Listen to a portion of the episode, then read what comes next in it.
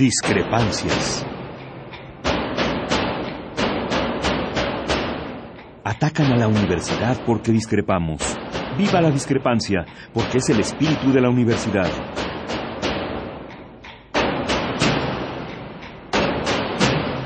Martes de Discrepancias. Conduce Miguel Ángel Velázquez.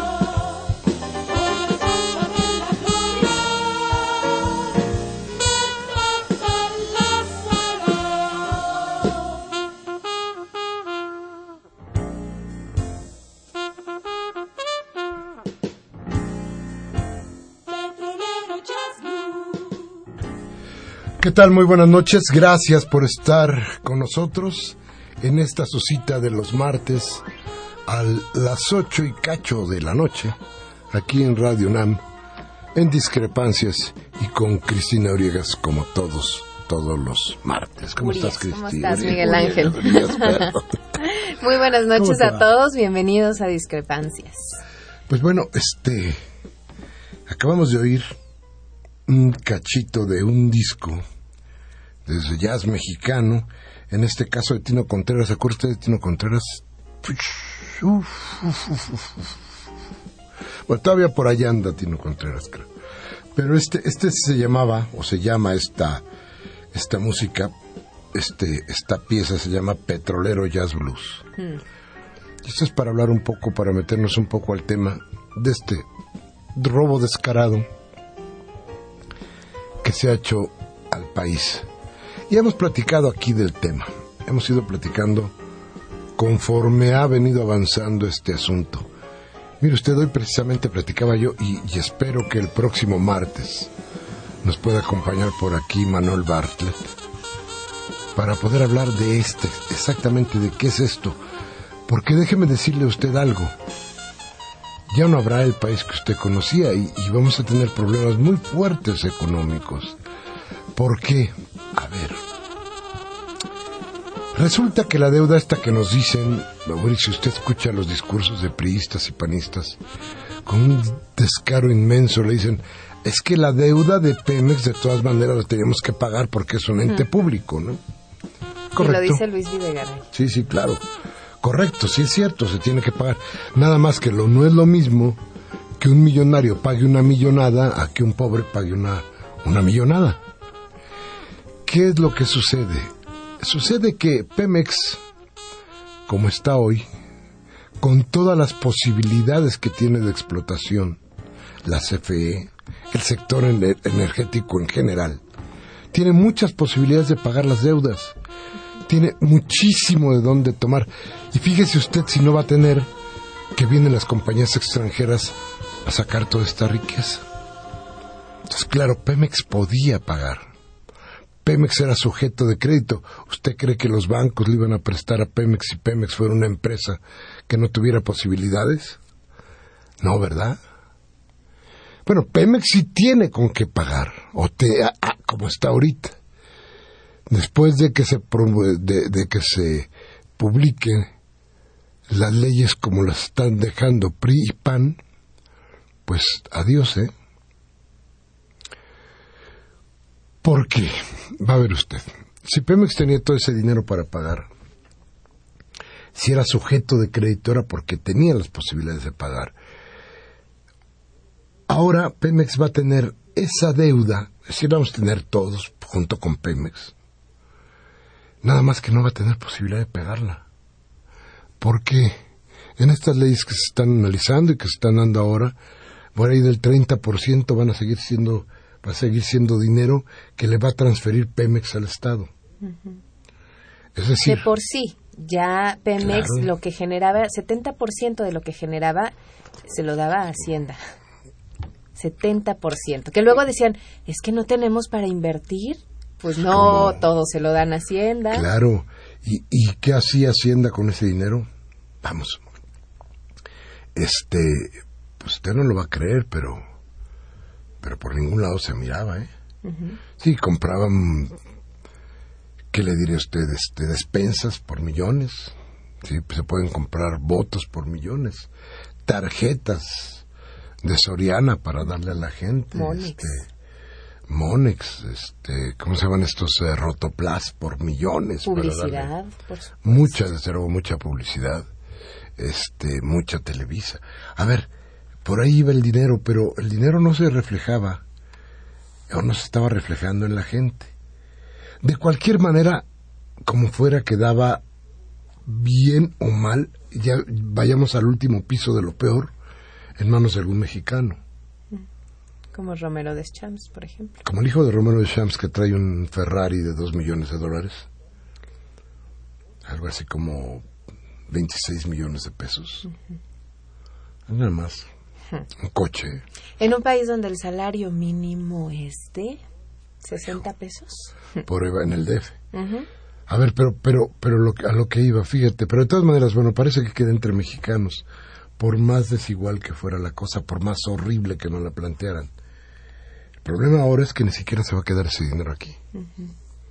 Ni siquiera le va a pertenecer a, a algún mexicano ratero y sinvergüenza como Romero de Champs.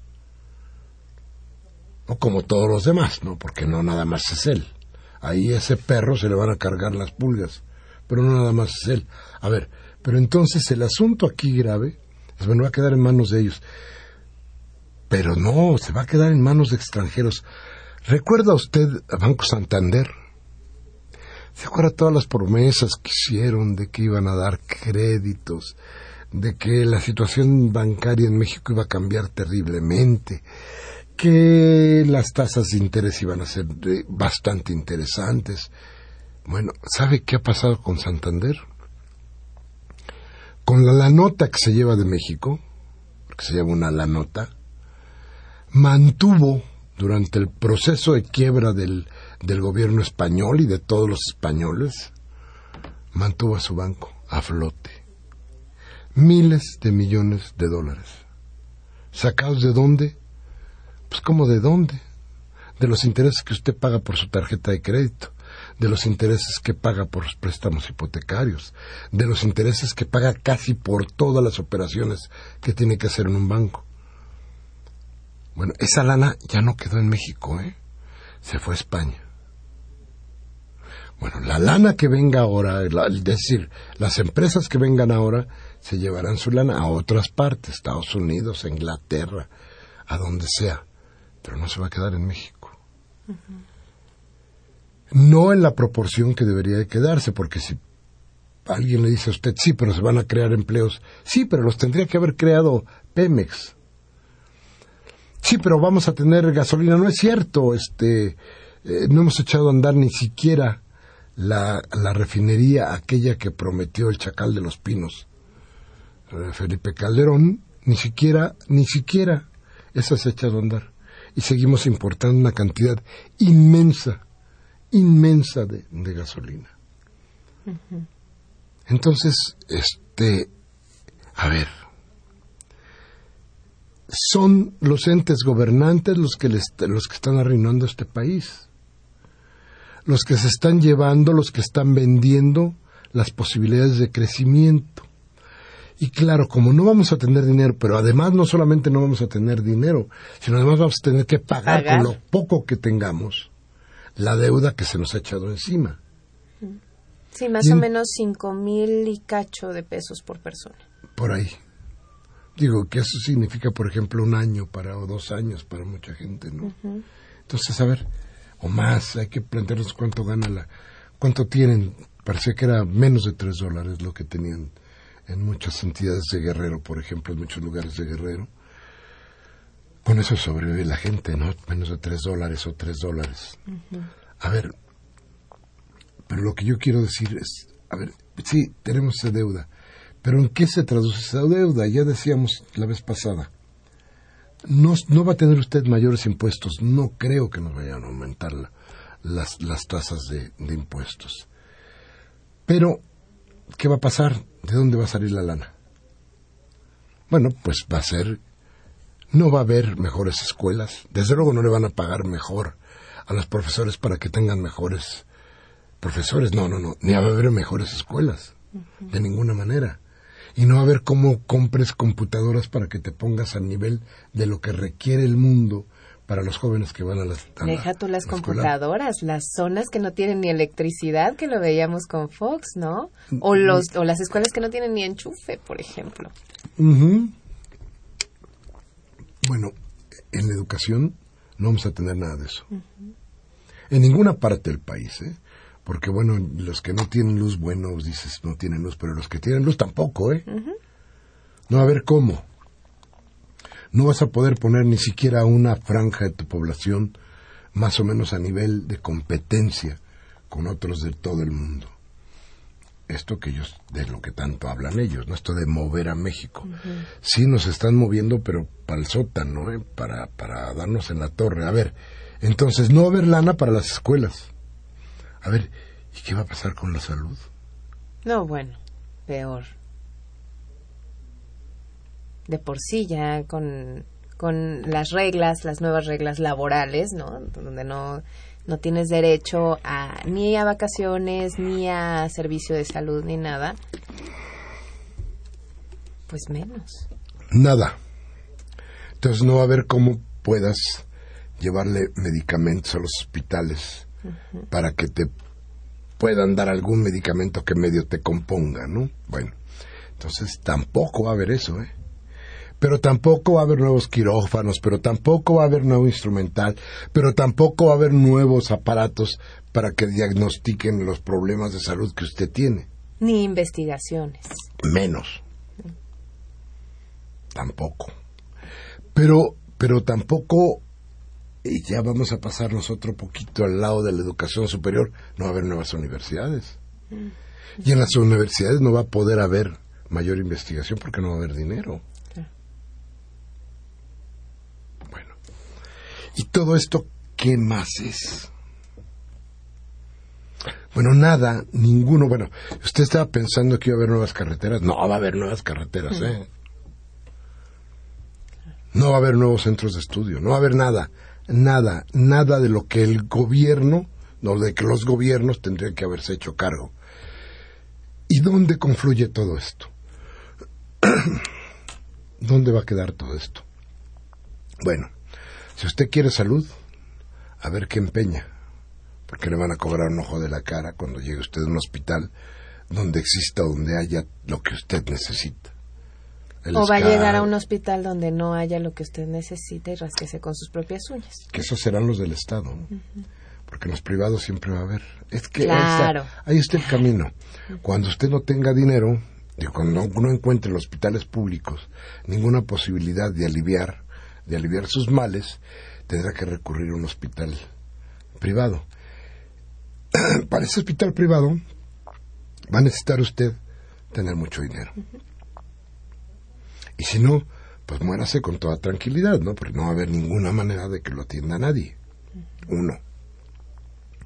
Tampoco se va a poder acceder a una universidad. ¿Por qué? Pues porque no se van a crear nuevas plazas. No porque exista o no exista voluntad de ampliar el conocimiento, sino porque no, va a haber cómo. Ah, pero si tiene usted dinero, va a poder acceder a las universidades de paga, a las privadas. Y si usted empieza a buscar uno por uno cuáles son los botones que tendrán que moverse para que usted siga más o menos sobreviviendo, pues se va a dar usted cuenta de que todo esto es el gran desmantelamiento del Estado para dar ya por sentado. Y en serio un gran golpe de Estado si usted lo quiere mirar así y si no, bájele del volumen, es lo mismo de todas maneras, donde quien manda, quien manda va a ser la iniciativa privada, vamos a decirlo con mayor crudeza, el mercado. Y a eso, A eso vamos a tenernos. Esto es parte de lo que significa el movimiento el que está tenido hoy México. Nuestros teléfonos Cristi 55 36 8989. La sin costo 01 850 52 688. Vamos a un corte y regresamos.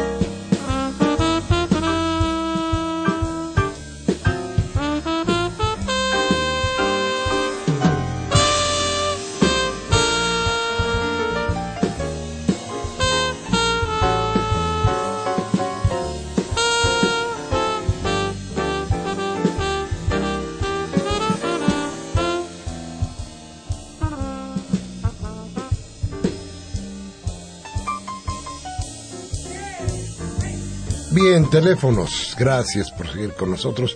55 36 8989. La sin costo 01 800 50 52 688. Bien, entonces decíamos que hay una serie de cuestiones que no parecen estar claras dentro de la ley y que además no reflejan la gravedad de todo esto si no lo ve uno ah, con lupa, digamos.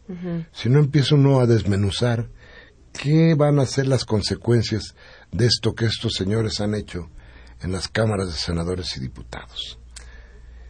Y bueno, te decía ahorita fuera del aire sobre una entrevista que leí de Martín Villalobos Magaña, especialista en economía. Él señalaba que reducir los pasivos de tanto de CFE como de Pemex eh, era para que los inversionistas extranjeros al entrar al negocio no asuman responsabilidad con los trabajadores. Una. Lo que se quiere es que tenga la, mayor la menor deuda posible para garantizar utilidades, recuperar la inversión y el plazo de la inversión se amplíe. Obviamente utilidades que ni tú ni yo vamos a ver, ni ningún mexicano, ¿no? Claro.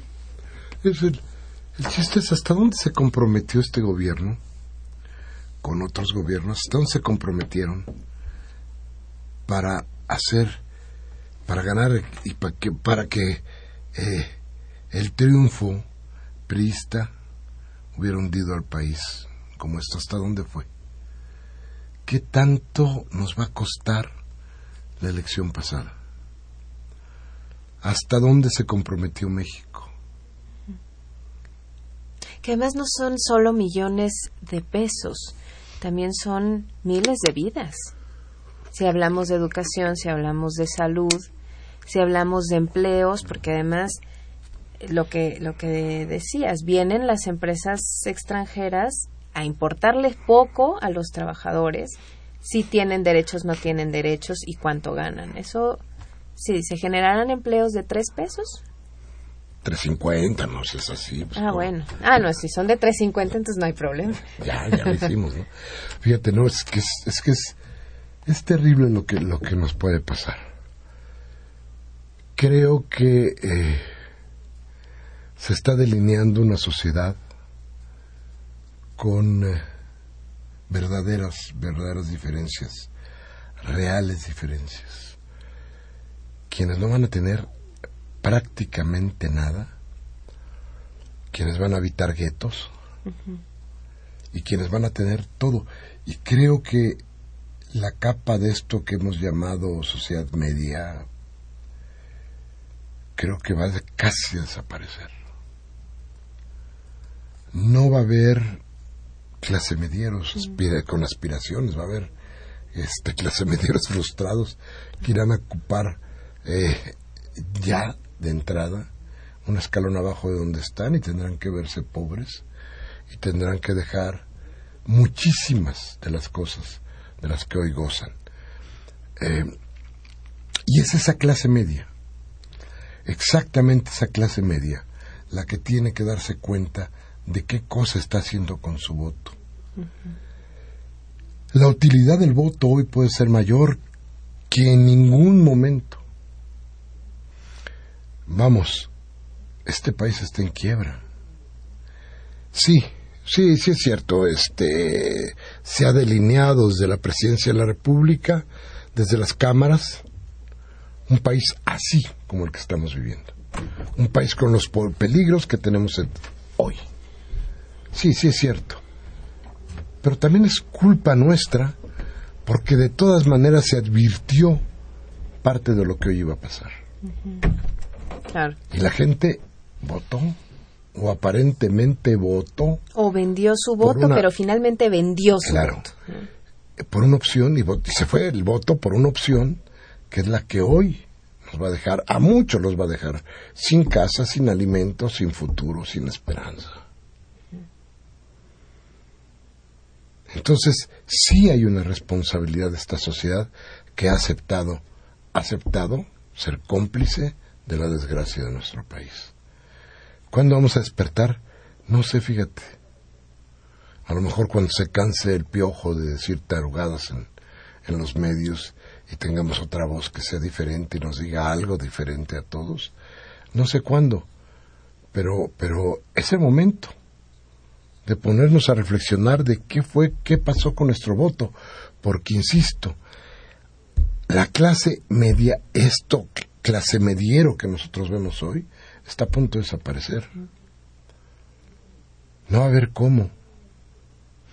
Eh, yo me pregunto quiénes van a tener para alimentar sus automóviles con el precio de la gasolina que vaya a tener en México, con el salario que van a percibir. ¿Cuántos podrán quedar en la categoría de clase media? ¿Cuántos no se van a desbarrancar? ¿Qué se va a tener que hacer? ¿Y hasta dónde podemos llegar también sin rezongar, ¿no? Sin, sin, sin hacer conciencia de, de, lo que está sucediendo. Hoy también la Cámara de Diputados aprobó en lo general la ley de la industria eléctrica y avalaron la participación de particulares en todos los servicios del sector eléctrico y la apertura de las tarifas al libre mercado. Sí. ¿Y entonces cuánto nos va a costar la energía eléctrica también? Fíjate, fíjate nada más, si pensamos nada más en cómo están las condiciones hoy, usted tiene un recibo en el que dice tanta lana consumió y tanta lana debe pagar. Y luego abajo dice el subsidio es de tanto. Pues no va a haber subsidio. Va a ser completito. Entonces, de entrada, de entrada, sume usted esas dos y eso es lo que va a pagar. Si quieres tener luz, ¿eh? si no, tan tan. Entonces te digo, a ver, ¿qué es lo que estamos, qué es lo que se está delineando? ¿Cuál es el país que tenemos frente a nosotros? ¿Qué es lo que se está destruyendo? ¿Qué es lo que se está construyendo? Yo no alcanzo a verlo. Te juro que he tratado muchísimas veces de concentrarme para tratar de mirar cómo será, de no sé, en 15, en 20 años este país. Y lo único que veo es una diferencia terrible entre unos y otros. Una desigualdad mucho más grave que la de hoy. De por sí, en la OMC, en la ONU, en cualquier medición, se habla de que México es uno de los países con mayor desigualdad en todo el mundo. Bueno, pues ahora se va a ahondar eso. O seremos más iguales, pobres. Más jodidos. Seremos más pobres todos y una pequeña clase alta. Habrá menos desigualdad. Sí, sí. en ese sentido. Sí, pero es, pero el, el, el, asunto es que para, incluso para la producción, ¿no? para el flujo de capital, el flujo del dinero, necesitas, para, para generar ese flujo de mercancías, necesitas dinero. Yo, yo entiendo que, que bueno, ese dinero no va a provenir jamás de empresarios nuevos, empresarios de formas diferentes de hacer las cosas, no. Se está delineando un país que necesariamente al tiempo tendrá que ir a la quiebra. Tal vez no a la quiebra como está Argentina, que tiene un problema, por cierto, que creo que hoy o mañana tiene que resolver su problema económico con Estados Unidos. Y parece que no les va a ir muy bien, nos van a declarar en quiebra y a ver qué demonios hace Argentina. Ya tendremos que hacer el análisis de, de lo que económicamente está pasando en Argentina, que es bastante interesante también. Pero hoy, por lo que nos toca aquí a nosotros, vamos a ver algo terrible. Mire, yo espero que el martes que entra tengamos ya muy claro, y, precisamente por eso no he querido meterme mucho a, a plantear cómo es la minucia de cada una de las leyes que se están aprobando, de las secundarias que se están aprobando, pero yo lo tendremos mucho más sólido, menos hasta dónde ha llegado el, el, pleito interno, qué tanta conciencia les ha despertado todo esto a algunos diputados, a algunos senadores, qué se ha hecho o se va a quedar igual. Pero ya tendremos un poquito más de certeza y vamos a platicar con usted de todo esto porque porque la verdad es que tenemos que preocuparnos este, no, no es tan tan sencillo este fíjese en la cuenca de Burgos, ahí en el norte del país. El gas natural existe por cantidades increíbles. La forma de extraerlo es una forma que va a contaminar todo lo que haya al, lado. La tierra la va a contaminar. el mar nuestros propios recursos estarán contaminados. Bueno, no, yo no, no alcanzo a entender, por eso te digo que no alcanzo a entender. ¿Qué cosa es realmente lo que quieren estos señores? ¿Qué se plantean? ¿Cómo es posible que voten así? En fin, yo creo que, que, es una cuestión que vamos a tener que estudiar, reestudiar y verla. Y ojalá estar aquí para, para irle dando eh, seguimiento a todo esto, que cada día es una, una cosa más este, pesada para, para nuestra sociedad, ¿no te parece? Sí, es terrible porque volvemos a la misma, no solo es cuestión de dinero, es cuestión también de vidas, lo que hablabas, el fracking. ¿Cómo es posible que sabiendo, habiendo estudios eh, como los que han habido y denuncias en Estados Unidos, eh, se acaba de ganar un, una, una denuncia contra una empresa por por el fracking, porque eh, generó enfermedades en, en, la población, generó malformaciones en los, en los niños. Es, es altamente contaminante este sistema para extraer el gas y aquí ya se aceptó, sin importarles la gente, sin importarles nada. Nos quieren convertir como en una especie de basurero, ¿no?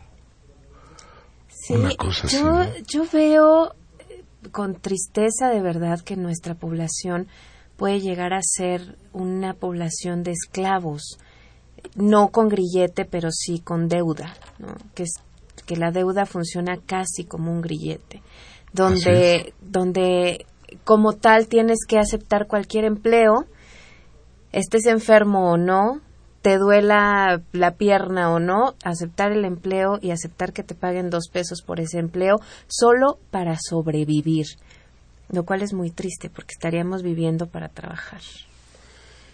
Yo para creo sobrevivir. para sobrevivir más que nada. ¿no? si, el producto de tu trabajo no te va a permitir otra cosa que no sea sobrevivir. Es decir, comer, este, alquilar o algo así, un techo donde dormir. Y este y tan tan ¿eh? todo lo demás a ver cómo le haces porque transportarte tal vez. Pero no va a haber posibilidades de nada más. Es decir por ejemplo no tendrás capacidad de ahorro. Claro.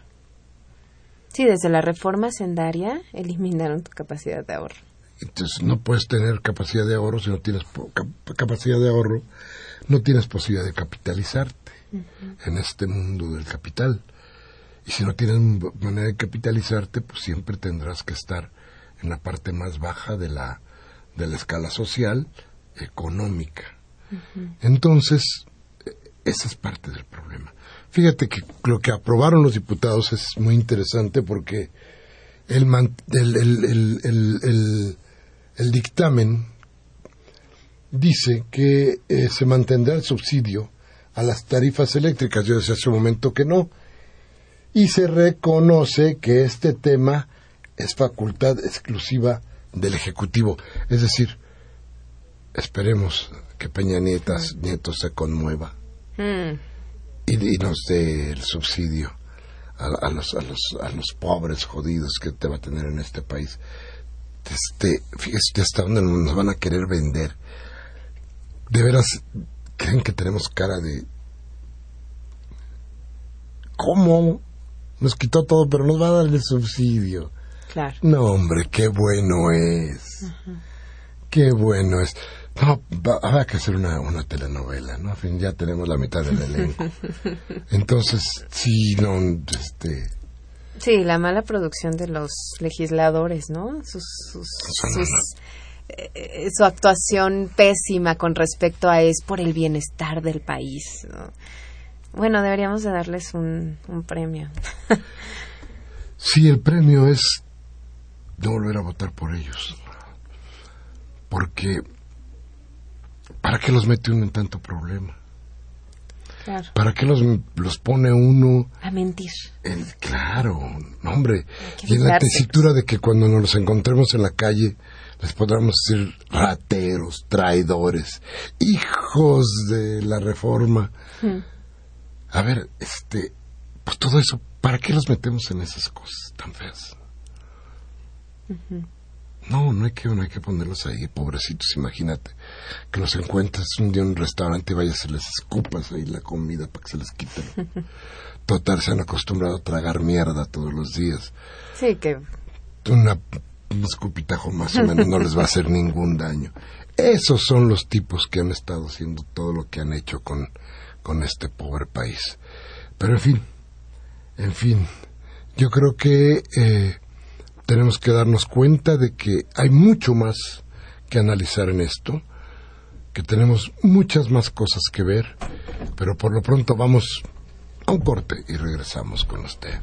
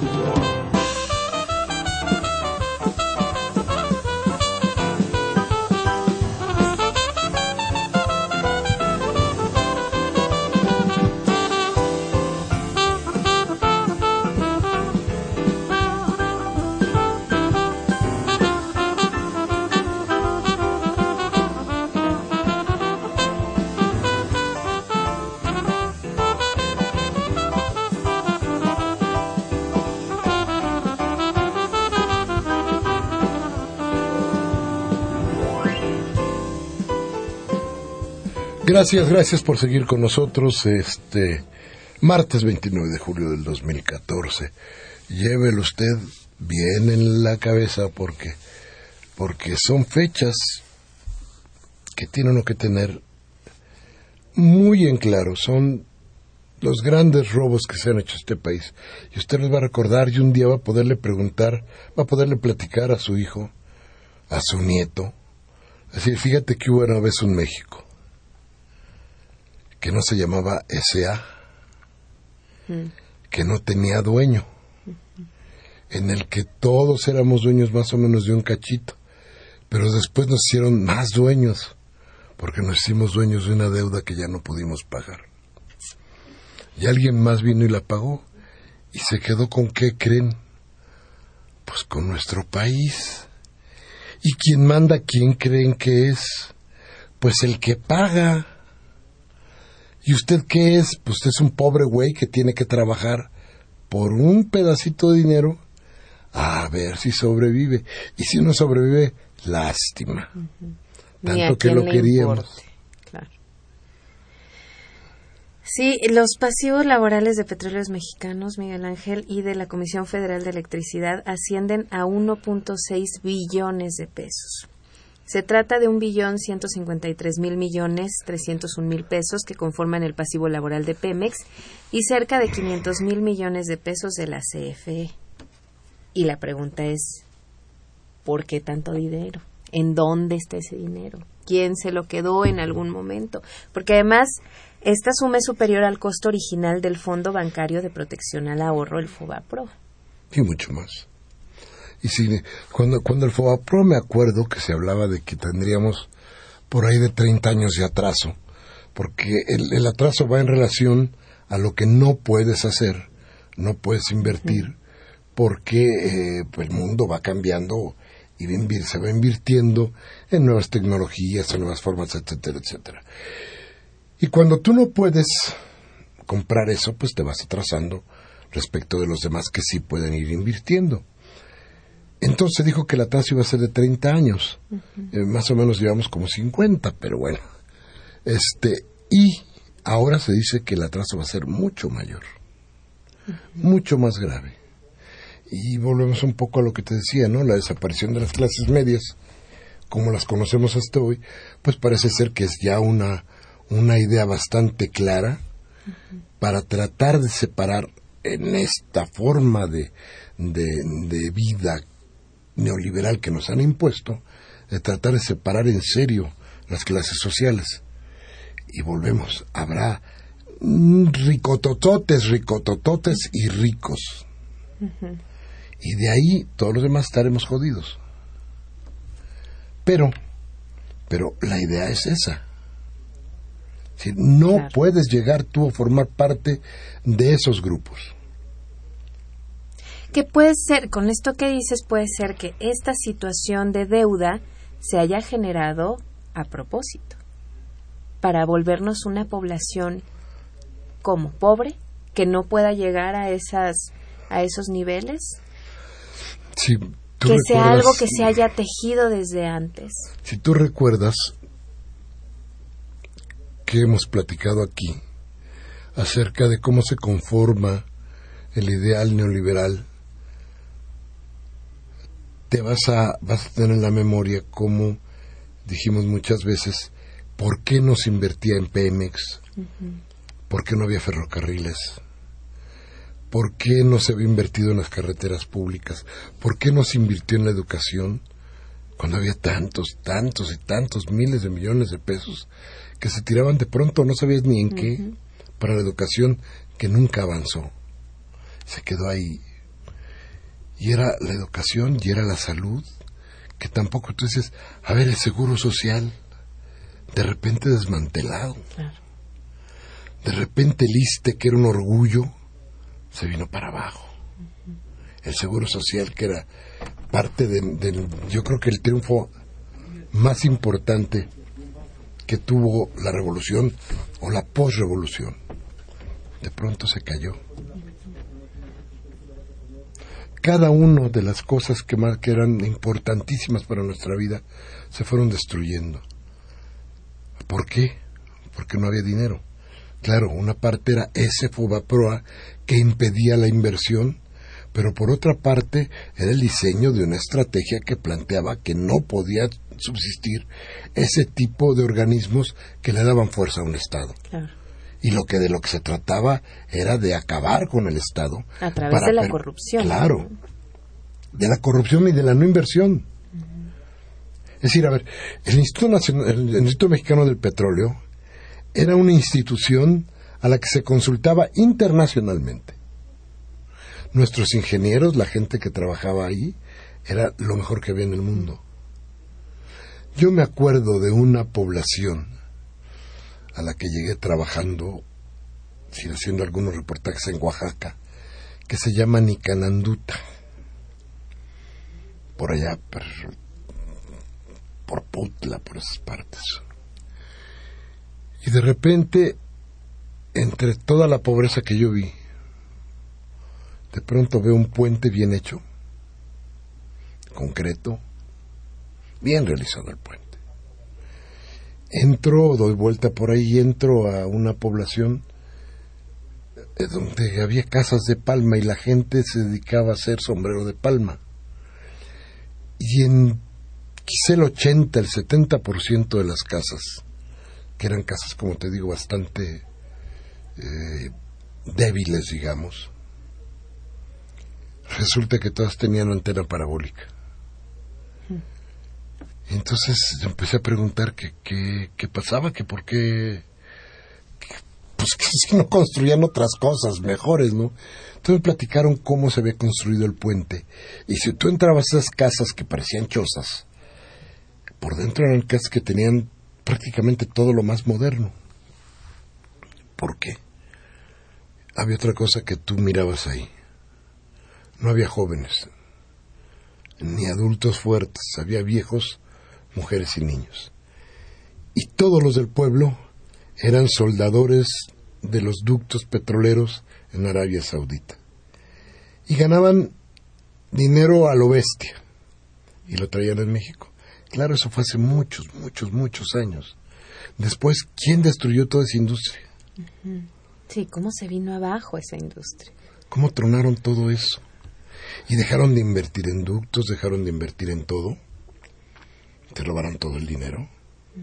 Se acabó el Instituto Mexicano del Petróleo, se acabó Pemex, destruyeron la compañía de luz, se acabó la compañía de luz, tampoco tenemos un, la gran compañía con la Comisión Federal de Electricidad y todos los entes del Estado, junto con sus instituciones, se han ido para abajo. Pues, pues por eso, porque no había lana y la que había se la robaban. Sí, es un diseño muy claro del neoliberalismo. Lo estamos pagando. ¿Hasta cuándo?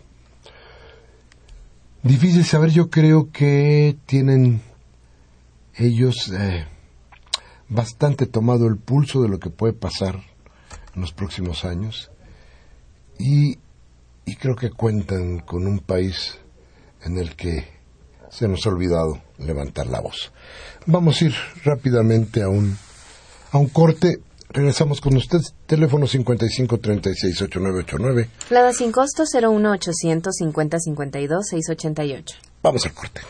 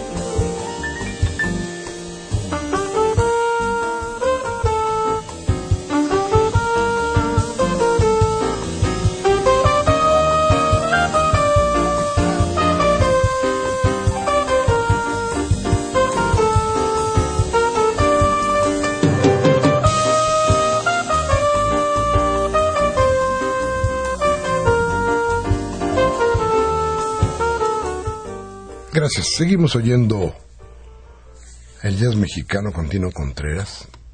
Disco interesante. Así se llama jazz mexicano. Está bastante, bastante potable el disquito. Si puede usted cómprelo porque hay veces que hay veces que, que se produce buenas cosas en México. Y Tino Contreras en el tiempo se fue haciendo un, un magnífico, un gran jazzista. Yo creo que, yo me acuerdo cuando empezaba a mí no me gustaba mucho. Decía, no, no, no, no este no es jazzista. Este". Pero no, no, todos mis respetos para Don Tino. Un saludo donde ande ahí. En fin. Vamos con nuestras llamadas. Nos llamó Máximo García de la Venustiano Carranza. Dice saludos al equipo y felicidades. Una condena a todos los diputados y senadores que están aprobando las reformas contra el pueblo. Una condena al pueblo de Israel que masacra a Palestina. Ojalá que los gobernantes del mundo defiendan a este pueblo débil, un pueblo mártir. Hijo, ya les platicaba, yo creo que, creo que el, el programa pasado, que los españoles estaban preocupadísimos por, un, por ponerle eh, máscaras antigas a sus perros, a un perro que traían ahí. Y nunca les preocupó que los niños palestinos no tuvieran ni una, ni una sola, ni una sola máscara contra Gaza, por aquello de que decían que Saddam tiraría tiraría bombas con gas. Y era increíble, fíjate que me pasaron cosas terribles. Ah, Hay una población que seguramente usted ha oído hablar de ella, se llama Jericó. En Jericó me encontré a un grupo de jóvenes, chavos muy chavos, que todos tenían, o les faltaba un dedo, o les faltaba una pierna, o habían perdido un ojo, o era una cosa así como que decías, pues, ¿de qué se trata? Pero todos eran artistas, y todos pintaban. Y yo les platicaba, ellos eran árabes, palestinos. Decía, este, muéstrenme su, su, su obra. Y me llevaron, deberías de ver qué cosa. Toda la obra de estos jóvenes, que era una obra bastante bella, todo lo oscura. Claro. Eran azules casi negros, rojos bien quemados. Este, todos sus colores, todas las mezclas de sus colores eran, pues eran como lágrimas, ¿no? De unos chamacos que habían perdido algo y yo les decía, pero ¿cómo? ¿Qué, qué les pasó? Entonces ellos me platicaban algo que era, que te pegaba, ¿no? Te, te, te, se te clavaba. Decían, aquí en Palestina, cuando uno cumple la mayoría de edad, uno tiene que entrar a la cárcel. ¿Pero por qué? Pues, porque nos agarran los, los judíos, nos llevan. Y el producto de nuestra lucha, pues es que yo no tengo un dedo, que aquel perdió un ojo, que este no tiene pierna, que aquel quién sabe que... Todos habían tenido una desgracia. Todos. Y vivían en una pobreza grande. Y Israel estaba como tacita de porcelana, ¿no? Este no es nuevo, no es nuevo, pero, pero seguimos todas las veces que se pueda nos, nos meter una película donde dicen qué buenos eran los judíos, qué malos eran los nazis, qué malo es el mundo con los judíos. Y yo, miren, este, es decirles que creo que el, el régimen eh, de, de Hitler fue terrible para los judíos, pero los judíos han sido terribles para con el mundo.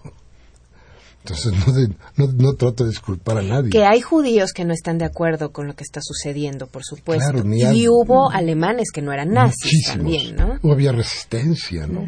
Sí, pero, pero a final de cuentas, a final de cuentas lo que está pasando es lo que estamos viviendo, ¿no? Si otra vez, este, ¿quién elige al que tira las bombas? Sino la mayoría. ¿Quién eligió a Hitler para que hiciera las matanzas que hizo? La mayoría. Sí, Entonces, que ahí también que- la situación que estaba viviendo Alemania, ¿no? Sí, Fue lo que que era llevó a, y la pobreza, pero entonces por más que por más que tratemos de decir pues estos no, estos sí, no, pues que las mayorías.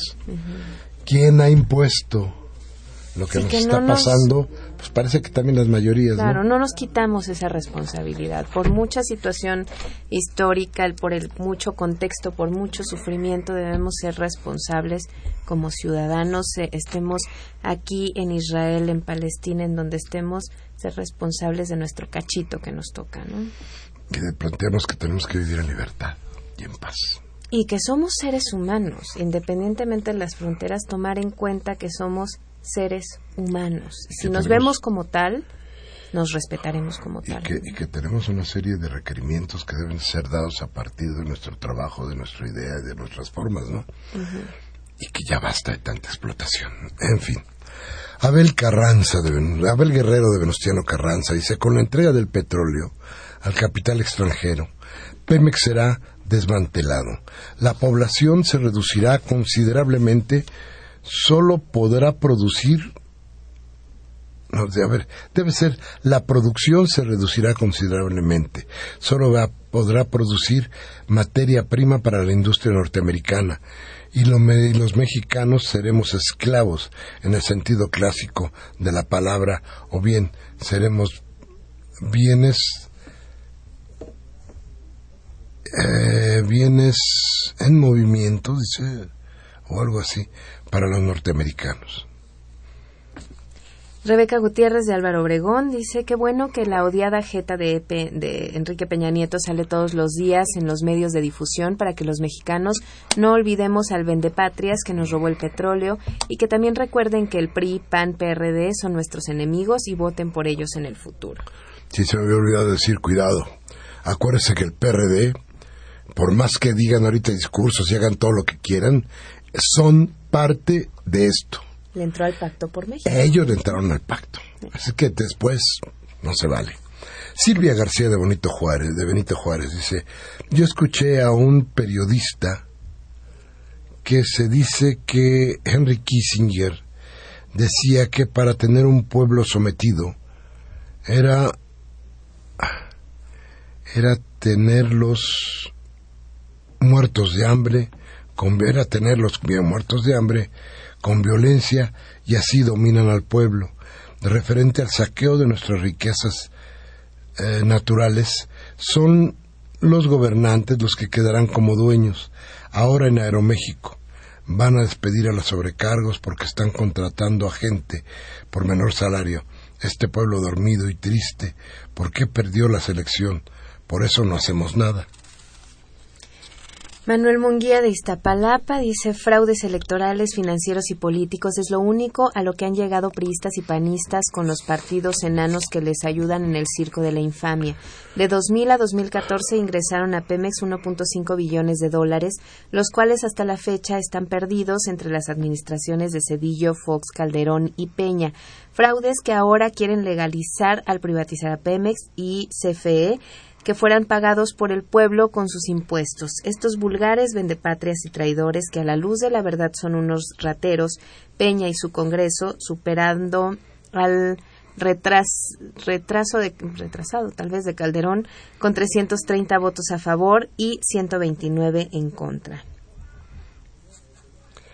A ver, dice Everardo López de Coyoacán. Dice don Miguel Ángel, la única persona que tuvo las faldas para decirle a Enrique Peña Nieto que era un asesino inclusive de matar a su esposa fue una diputada del PAN del Estado de México, del que fue gobernador. Lo que resulta inconcebible es que los que integran el socialismo mexicano, incluido AMLO, jamás han mencionado ni media palabra al respecto. ¿Qué opina, qué opina usted sobre esto? Pues yo, mire, le voy a ser muy franco.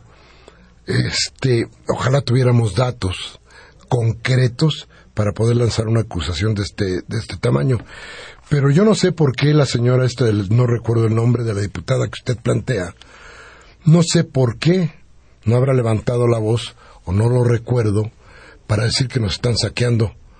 Porque sabe que los panistas son exactamente igual de responsables que los priistas y que Peña Nieto.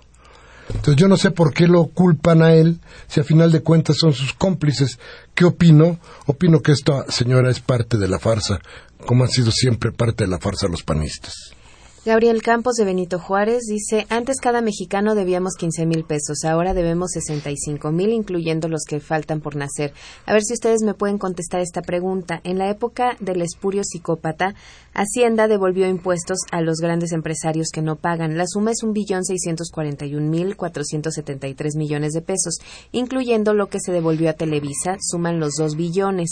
¿Por qué el pueblo los debe pagar? ¿Quiénes son los culpables? ¿Cuándo van a protestar por las redes sociales? Ya es hora. Karen Dam, doña Karen, ¿cómo está? Ella es de Miguel Hidalgo y dice, México está desmantelado desde su, estructura y vendido. Mi, mi corazón está en la franja de, de Gaza del lado de Palestina. Agustín Mondragón de Cuauhtémoc dice sobre Pemex y CFE es el segundo robo del crimen organizado que tienen que pagar los mexicanos cuando el traidor vende patrias Enrique Peña Nieto debe de pedir cuentas a los directores donde desde López Portillo al actual director de Pemex, de Pemex y que de sus grandes fortunas sean decomisadas para pagar el adeudo, pero siguen los pasos que dio Cedillo con el Robaproa de 600 mil millones de pesos ah, ah, y hoy sube a 2 billones de pesos. Esto es, estamos vendidos hasta la generación, hasta la novena generación, para pagar un robo del cual no hemos sido beneficiarios. Miguel Ángel Mascaria o algo así de Turticlar, Estado de México, dice, el muro de las lamentaciones ya no está en el oriente, sino en México. Necesitamos gente valiente como el locutor de este programa. Ay, periodista, no, no me diga locutor. Los locutores están en otra estación de este programa para cambiar a México.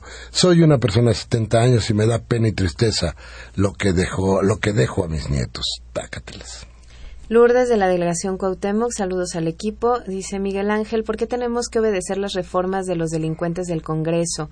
Hay un artículo 123 del Código Penal que dice que se penaliza con cárcel a los que hacen leyes que atentan contra la patria. Lean el artículo el próximo programa. Berta Martínez, Ciudad de esa, dice, ya hablaron del Franklin en Ingeniería en Marcha e hice un comentario y lo censuraron, no me acuerdo. Y por último, Rubén Pinto de Catepec dice que el déficit de Pemex y la CFE hay que pagarlo. Ya le dije, este sí, pero hay que ver quién, cómo, cómo se va a pagar. Y María Elena, gracias por hablarnos también. Se también tiempo. hay uno sin nombre, pero nos habla de lo que está pasando en Palestina ya tendremos oportunidad de hablar sobre el tema. Hoy, 29 de julio del 2014, con nosotros estuvimos, desde luego. Cristi. Muchas gracias, Miguel Ángel. Muy buenas noches. Humberto Sánchez Castrejón en los controles técnicos, María Cerón en la asistencia de producción y Baltasar Domínguez, que yo creo que se equivocó de camión y llegó por aquí por las estaciones, por, las, por los rumbos de Radio UNAM. Gracias a todos ellos, gracias Cristi, gracias a usted que estuvo con nosotros, como siempre. Yo les pido que reflexionen, que se tomen un café y hablen de lo que aquí hablamos, si es que les sirve para pensar. Y si no, adelante. Ahí está Televisa y Radio Fórmula para que les cercenen el cerebro. Hasta la próxima.